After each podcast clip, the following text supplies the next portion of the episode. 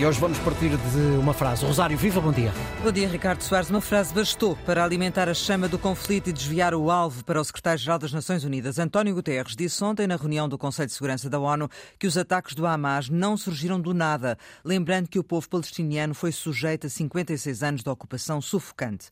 Apesar de acrescentar que tal não pode justificar os terríveis ataques do Hamas, a frase não surgiram do nada tocou fundo em Israel. O embaixador do país na ONU falou em discurso chocante e pediu a demissão de Guterres. O ministro dos Negócios Estrangeiros recusou-se a reunir com o secretário-geral e lembrou que não há lugar a uma abordagem equilibrada. O pedido de demissão não é novo e as declarações de Guterres também não são novas. Desde que foi a Rafah para tentar desbloquear a entrada da ajuda humanitária a que se seguiu a Cimeira do Egito, que Guterres tem alimentado a polémica com críticas a Israel, que de imediato pediu o afastamento de Guterres por ter dito que estava profundamente preocupado com as claras violações do direito humanitário internacional em Gaza. João Gomberto e Manuel Falcão, muito bom dia. Manuel, faz sentido esta abordagem de António Guterres? É este o seu papel? Não, não creio que seja esse o seu papel. E creio que não faz sentido a forma como Guterres justificou o injustificável. O Hamas é uma organização terrorista considerada como tal por grande parte da comunidade internacional. E eu não posso aceitar que se queira desculpar, e muito menos aceitar, as atrocidades do Hamas em nome da defesa do povo palestiniano. Povo que ele usa como escudo humano desde há décadas. António Guterres invocou como justificação para os atos do Hamas aquilo que classificou como 56 anos de ocupação sufocante. Mas não se lembrou até agora de falar dos sucessivos ataques a Israel logo desde 1948, nem da projetada destruição do Estado de Israel em 1967 por uma coligação de países árabes que levou à Guerra dos Seis Dias, nem do ataque a Israel no Yom Kippur em 6 de outubro de 1973.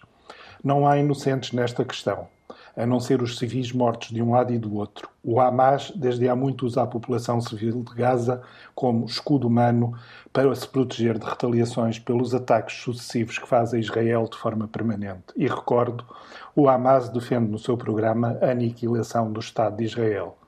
Depois do que aconteceu a 7 de outubro, o Hamas estava à espera que Israel reagisse como? Defende a existência dos dois Estados defende a libertação dos reféns nas mãos do Hamas como condição para um cessar-fogo e condena o ressurgir do antissemitismo a que estamos a existir, sobretudo na Europa, em Berlim, Londres, Paris, Barcelona, com a estrela de Israel pintada nas portas de lojas e casas de judeus. João, a mesma pergunta. Faz sentido esta abordagem de António Guterres? Está ele a tomar a posição certa ou nem por isso? Bom dia, Rosário. Bom dia, Manel. Bom dia a quem nos ouve. Um, eu vou direito a uma frase que diz: o sofrimento do povo palestiniano não pode justificar os terríveis ataques do Hamas. Quem a disse foi António Guterres, que antes tinha falado, de facto, em 56 anos de ocupação sufocante, o que me parece que é mais ou menos transparente, um, e depois acrescentou esses terríveis ataques não podem justificar a punição coletiva do povo palestiniano. Eu pergunto uh, o que é que se estava à espera que o secretário-geral das Nações Unidas uh, dissesse numa circunstância destas, porque não, não há volta a dar. Ou seja, Aquilo que me parece grave nas, nas, várias declarações de ontem é ouvir o ministro dos Negócios Estrangeiros de Israel, Eli Cohen, eh, que supostamente é um diplomata, supostamente é um homem que, sendo ministro dos Negócios Estrangeiros, tem que se sentar à mesa para conversar, dizer taxativamente, depois de 7 de outubro não há lugar a uma abordagem equilibrada. Ele não é um falcão, ele não é um general do exército israelita e, de facto, aquilo que se vê, e eu sei, sei que o Manuel é, é, é, um apreciador do bom jornalismo, qualquer reportagem digna desse nome feita na faixa de Gaza fala em limiar de sobrevivência. Portanto, o que é que se está à espera que aconteça uh, que não. Enfim, partindo do princípio, uh, e para mim é um dado adquirido, que os ataques do Hamas foram um atentado terrorista. Não está em causa, uh, com, com todas as consequências que isso tem. Agora, uh, uh, o secretário-geral das Nações Unidas não fez mais nem menos do que os seus antecessores, mas isso se calhar fica, fica para o segundo capítulo. Uh, deveria, Manuel, o António Guterres alinhar aqui apenas pelo lado mais humanitário, sem acabar por tomar, de certa forma, uma posição? O papel de António Guterres devia ser o de tentar mediar o conflito. Desde o início que ele toma posição por um dos lados do conflito. É muito complicado mediar um conflito quando se parte de uma posição preconcebida, como tem acontecido. Teresa de Souza, que no público escreveu algo com, o qual, com a qual estou completamente de acordo, diz uma coisa certíssima. Há uma certa esquerda europeia que tenta apagar ou ignorar as atrocidades sem nome cometidas pelo Hamas no dia 7 de outubro, justificando-as com a defesa do povo palestiniano, sempre contra um Ocidente democrático que nunca hesitam em culpar por todos os males existentes à face da Terra. Não se pode aceitar o terrorismo. Guterres aceitou-o, procurou justificá-lo. Quando se procuram encontrar justificações para um massacre, perde-se a capacidade de poder fazer parte da solução. Foi essa a posição em que Guterres colocou a Organização das Nações Unidas. João, uh, concorda com esta posição? Não. Uh, o sofrimento do povo palestiniano não pode justificar os terríveis ataques do Hamas. Volto a lembrar a frase do secretário-geral das Nações Unidas.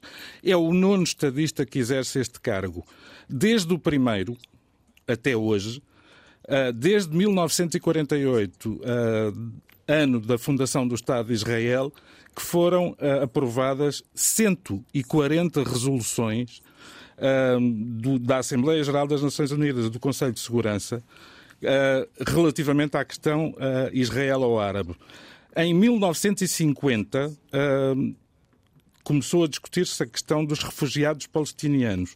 Em 1967, Israel foi condenado por causa da questão de Jerusalém. Em 1968, uma resolução punha em causa o cumprimento dos direitos humanos por parte de Israel. Em 1969, os direitos inalienáveis dos palestinianos. Pergunto eu. Uh, onde é que está a indignação, por exemplo, da Europa, que tem feito através de alguns dos seus líderes, um papel mais ou menos triste. Parece que andam a tirar senha para ir a Israel num instantinho a manifestar a sua solidariedade, mas relativamente às resoluções da ONU, nada. Ora, além do mais, e, e só para concluir, Convém não esquecer que, no caso concreto, António Guterres foi alto comissário para os refugiados. E falar em refugiados no mundo é obrigatoriamente passar pela questão dos 750 mil palestinianos que foram expatriados uh, de 1948 para cá. Fica claro que a declaração de António Guterres eh, suscitou realmente a polémica e acabou por alimentar efetivamente a discussão em torno deste, desta matéria. João Goberno, Manuel Falcão, muito obrigada pela vossa participação Em Virtude do Meio. Regressamos amanhã com João Goberno e a Mafalda Daqui a pouco em podcast.